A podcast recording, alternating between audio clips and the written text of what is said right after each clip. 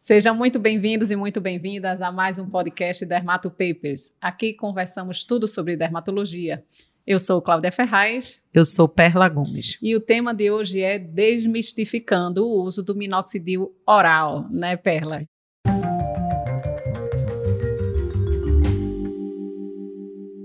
Hoje em dia, a gente tem utilizado o minoxidil não só tópico, mas também por via oral para diversas condições dermatológicas e alguns colegas ainda têm um certo receio na sua prescrição.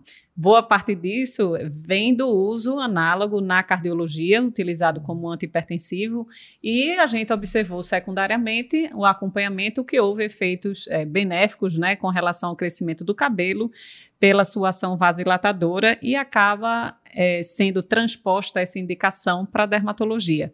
Mesmo assim, alguns colegas ficam sem saber como prescrever, se devem prescrever, se tem a mesma ação ou não, e aí a gente precisa explicar para quem está nos escutando qual seria então o efeito do minoxidil oral, Perla, nos, nos vasos e nos cabelos? Isso. O minoxidil oral ele precisa ser ativado né, no sulfato de minoxidil através de uma enzima e essa enzima ela está em vários tecidos, tanto no fígado como no, no pelo, né, na Sim, baía na externa, externa do pelo.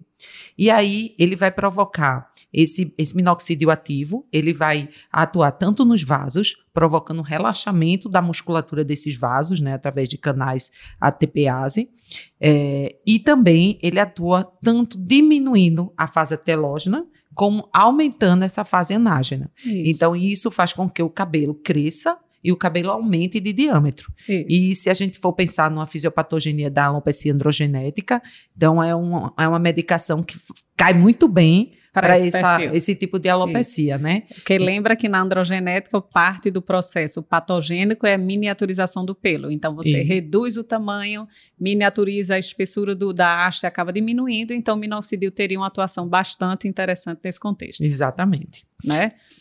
E aí o que é que acontece? Hoje também é visto, Claudinha, que esse é o básico dele, mas precisa-se de muito mais estudos para com alopecias diversas, que a gente vai ver que tem outras indicações, mas para saber se na fisiopatogenia só tem isso, se tem algo a mais, né? Isso. Inclusive tem um, um, um, teve um estudo que mostrou que houve um, uma, uma inibição da 5-alfa redutase também com o uso do minoxidil. Sim. Então, isso pode ser um efeito adicional que pode ajudar nessa alopecia. Então, é importante que a gente tenha mais estudos para a gente ter uma noção de que em cada alopecia, se ele só atua crescendo e aumentando o diâmetro, se isso. é só isso mesmo, ou se ele tem um efeito adicional, isso. modificando e ajudando em outras alopecias, isso. né? Isso já foi descrito e é bom deixar claro, apesar de já ter sido descrito essa inibição da expressão do gene da 5-alfa-redutase em parte pelo minoxidil, ainda não substitui o papel de antiandrogênicos ou de qualquer outra droga que faça inibição formal da 5-alfa-redutase.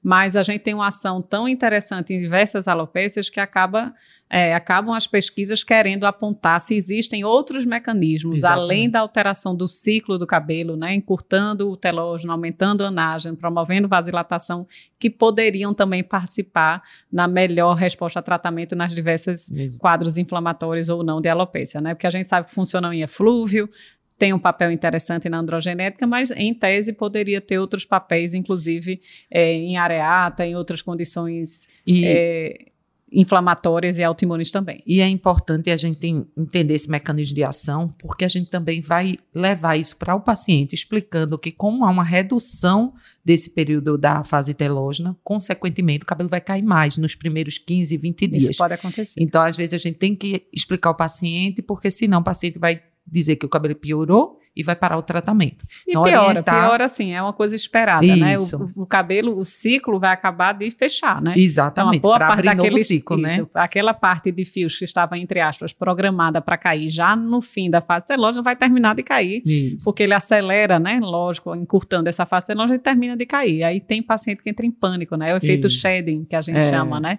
E a gente tem que orientar que isso pode acontecer em cerca de 20, 25% dos pacientes e às vezes a gente perde o crédito se não orienta, vai como assim? Era para crescer cabelo, está caindo mais, né? Exatamente. Mas isso pode acontecer esperado e não indica mau prognóstico. É só o, a fase né, do ciclo do cabelo que está é, trocando de, de, período, né?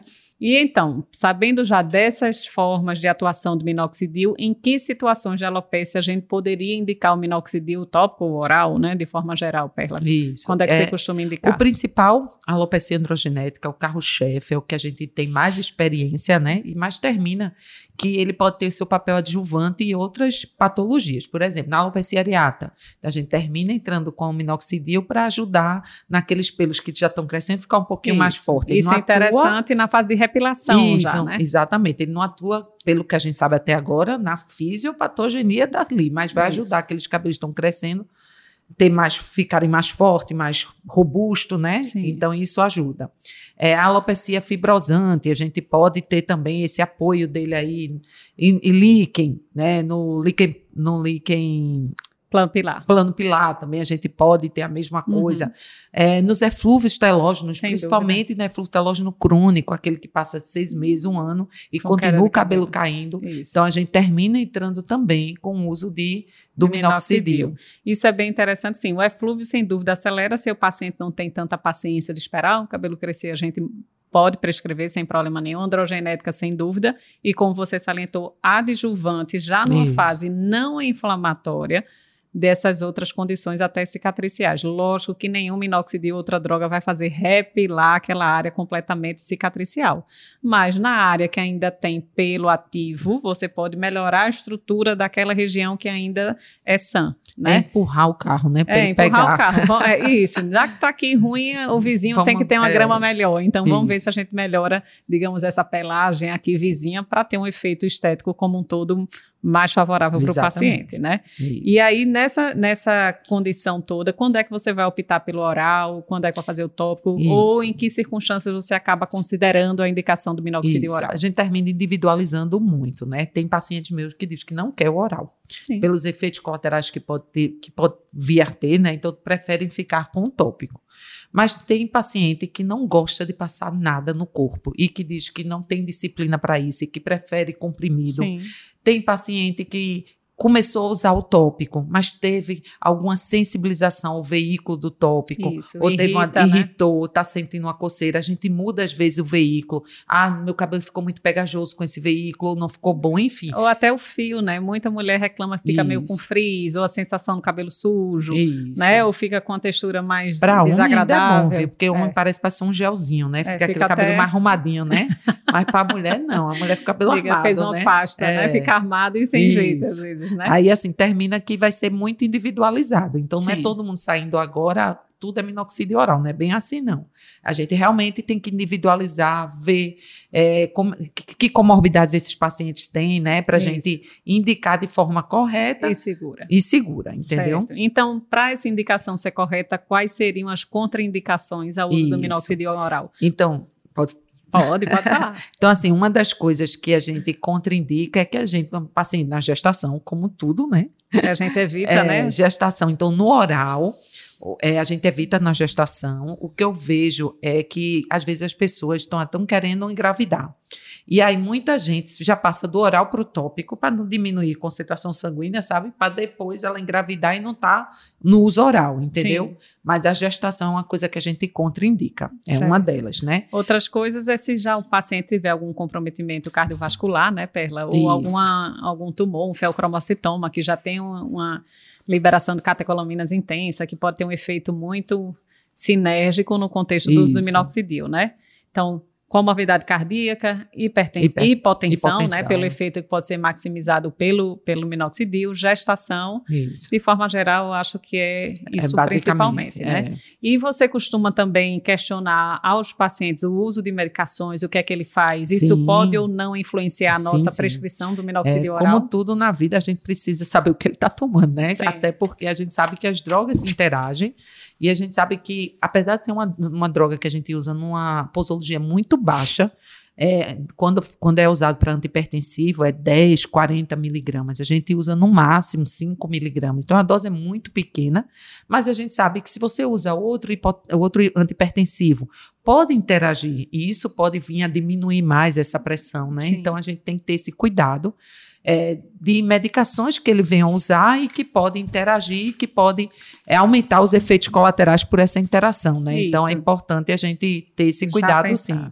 Então, antihipertensivos de forma geral, o pessoal também cita em literatura, em bula, né, alguns outros, aspirina, disulfiram, guanitidina, metronidazol, mas acho que do uso corriqueiro nosso, acho que aspirina e aspirina outro anti, e antihipertensivos. É. Mas aí você já frisou que é uma droga relativamente tranquila pela dose que a gente utiliza. Isso. E a gente precisa passar para quem está nos escutando qual seria a dose habitual prescrita para os homens e para as mulheres. Seria hum. igual ou tem um ajuste um pouquinho aí para eficácia e para redução de efeito colateral? A dose, é, já vista, é, a dose inicialmente começou com tudo com dose pequena, né? Começou com dose de 0,25 e aí foi visto que tinha esse efeito em mulheres, mas que o homem não era eficaz.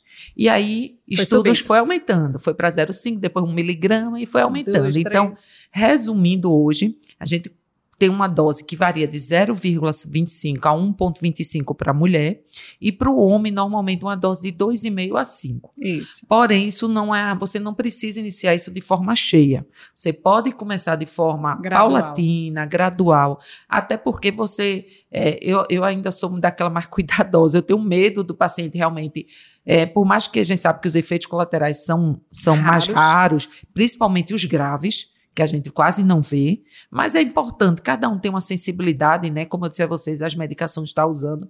Então, começa, pode começar com dose baixa e tateando, aumentando essa dose mensalmente, e aí você chega na dose máxima, que na mulher já foi visto que com 1 miligrama, 1,25 é suficiente é. e é tranquilo.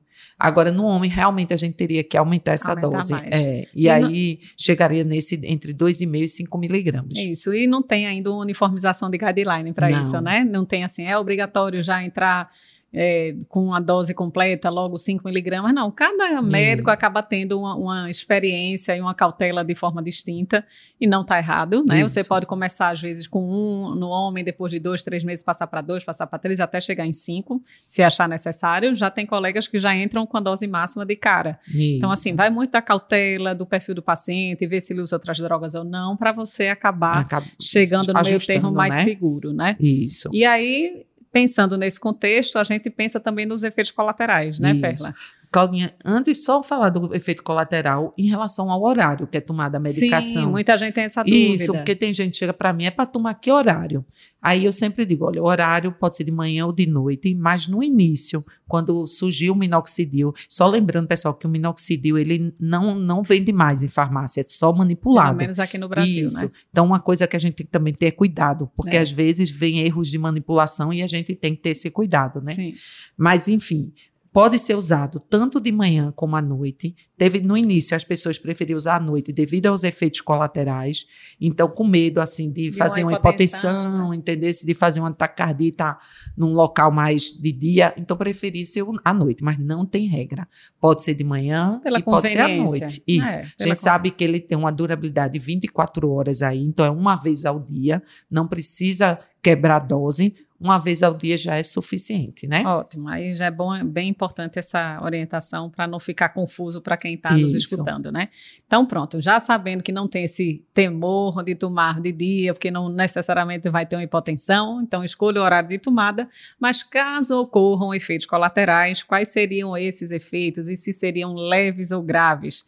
O que é que a gente tem de efeito local e o que é que teria de efeito sistêmico? É, normalmente os efeitos são leves tanto Ainda por oral como por tópico, né? Ainda bem. Então, assim, na formulação tópica é aquilo que a gente falou, está muito ligada ao veículo, né? Sim. A gente sabe que a maioria vem em veículo propileno glicol, mas isso já vem mudando também, né? Também. Mas, assim, devido ao veículo, o paciente pode ter dermatite de contato, coceira, irritabilidade, descamação, né? Descamação. Então, um assim. local, né? Isso Acontece. do ponto de vista local e, e também a própria hipertrecose, né? Que a gente sempre diz, ó, oh, cuidado para esse, esse, esse líquido não escorrer pelo rosto, porque pode dar hipertricose. Então a gente sabe que pode ter. Inclusive com tópico, né? Isso, que a gente que acha que hipertricose isso. é só com oral, com tópico com também. Com tópico pode. também.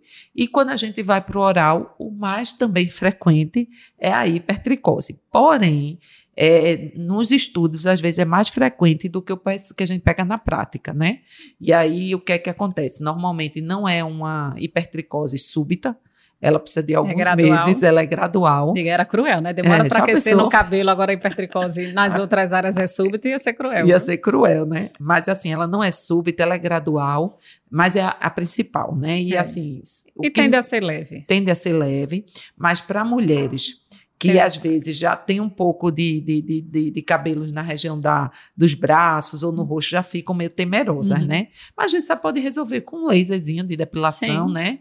Então, às vezes, ficar com um cabelo mais bonito e mais cheio, acho que tem que pesar tudo, o né? Custo-benefício. É, Exatamente. Aí, fora isso, outra coisa que a gente vê ouvir, às vezes, é um pouquinho de edema. Como você mesmo vem falando, é a gente é, tem uma vasodilatação, né? Ele provoca um relaxamento dos vasos.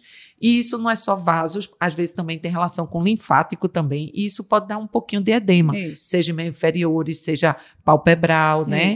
E fala na literatura até de derramezinhos, que isso é uma coisa mais rara. Cavitários. Mas pode acontecer uns derrames cavitários, tipo uma serosite, um derrame pleural, um derrame pericárdico. Mas, mas é não é comum. Raro, isso é gente. bem raro é, mesmo, é, entendeu? Isso. Fora isso, o que dizem que pode acontecer logo no início, que eu sempre pergunto aos pacientes, é ataque cardíaco. Né? Tem gente que diz que Pode ser um rebote. Um rebotezinho sente um ataque cardíaco, mas isso é logo nos primeiros dias.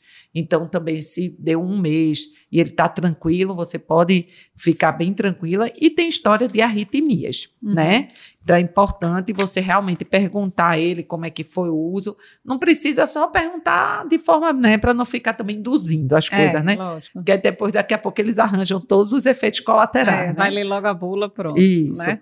Tem história até de acne, né? Mas é, assim, não é uma não coisa. É uma coisa que a gente vê na prática, Isso, né? Então, é. assim, eu acho que de forma geral a prescrição é simples, pode ser no horário que for mais conveniente para o paciente, já que ela tem uma eficácia aí, uma duração de ação de 24 horas, efeitos colaterais raros quase sempre relacionados ao pelo, né? Então, assim, Isso. assim, hipertricose ou, ou pela ação local, quando é local, e esses efeitos relacionados à transudação por terceiro espaço, né? O edema do inferior palpebral, cavitário muito raramente.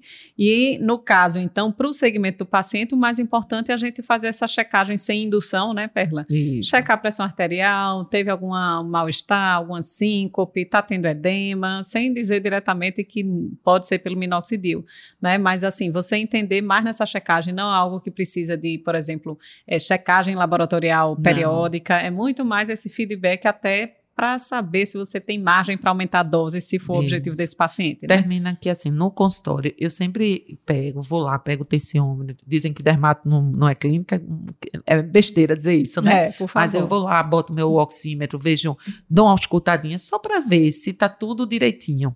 É, normalmente eu não peço parecer mais cardiológico. Agora, claro, se for um paciente, como a gente está falando aqui desde o começo, que, que tem uma polidroga, usa muita medicação.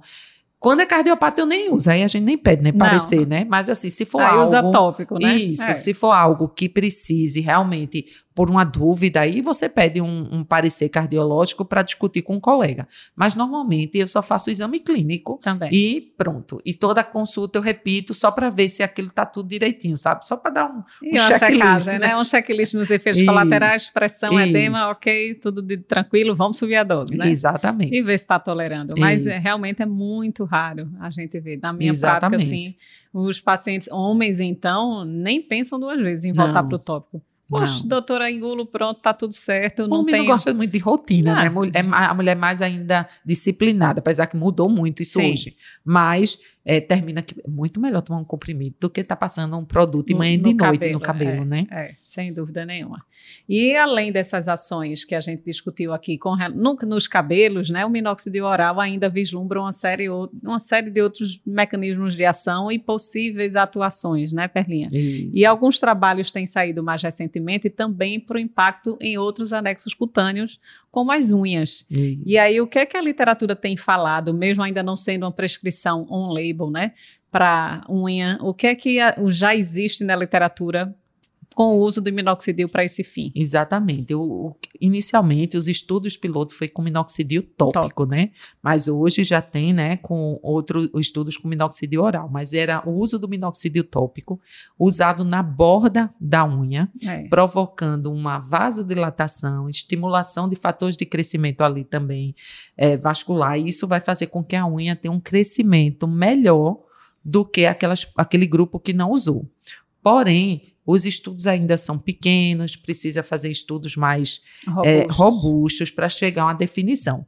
Porém, já existem vários trabalhinhos na literatura pontuais. pontuais falando sobre isso, o que eu acho muito interessante, né? Sim. É, pessoas que têm a síndrome das unhas fracas, que têm essa dificuldade. Ou que destruiu a unha colocando um gel inadequado, Isso. infectou e a unha ficou destruída. Eu achei Né? uma opção bem interessante, né? Bem diferente, mas que faz todo um sentido. Mas às vezes a gente não pensa, né? É. Precisa a gente ver o estudo. É e diz, Caramba, como é que ele pensou nisso? É. E é verdade, né? Mas foi eles fizeram esse estudo e hoje, Claudinha, você também viu trabalhos com Também. minoxidil oral, não Isso, foi? Isso, um dos trabalhos que foi até discutido no, no Congresso da Academia Americana de Dermatologia foi com o uso do minóxido oral e a verificação do seu impacto sobre a unha com relação a aspecto, textura e velocidade de crescimento. né? Foi até um artigo de Antonella Tocha, que é super conhecida né, nessa área de cabelo e unha. E aí não era um estudo assim realizado necessariamente comparativo, mas o que eles viram é que os pacientes que estavam usando para o cabelo, eles foram aferir a velocidade de crescimento com questionário sobre aspecto, unha e tamanho, e a grande maioria dos pacientes relatou que cresceu mais rápido, que o aspecto da unha melhorou, entre, outros entre outras questões, e que eles realmente falam que a gente sabe que nutracêuticos, alimentação, uma série de outros fatores poderiam influenciar na qualidade da lâmina. Tanto que a gente às vezes prescreve o nutracêutico com suplemento para melhorar a unha frágil, por exemplo.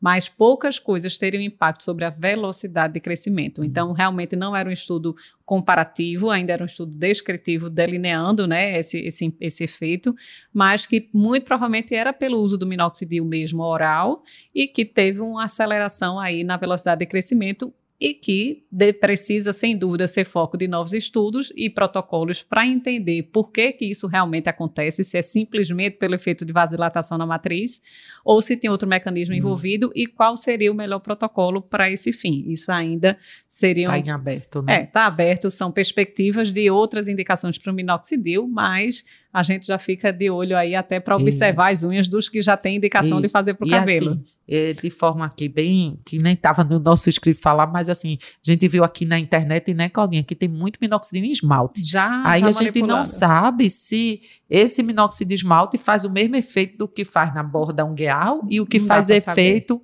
na oral, Oral né? não dá, tem Então, pouco trabalho ainda. Precisa de mais estudos, né? Então é importante que a gente veja aí, faça mais estudo para confirmar direitinho. O E- efeito e o melhor protocolo de Isso, uso, né? Exatamente. É isso aí. Então, ficamos aqui, né, pensando aqui, explicando para vocês qual seria a melhor forma de usar o minoxidil oral, como atua, os efeitos, dose, tudo para melhorar a adesão dos nossos pacientes e a gente acabar tratando de forma adequada para que todos fiquem bastante cabeludos de preferência, né, Isso. Ferlinha?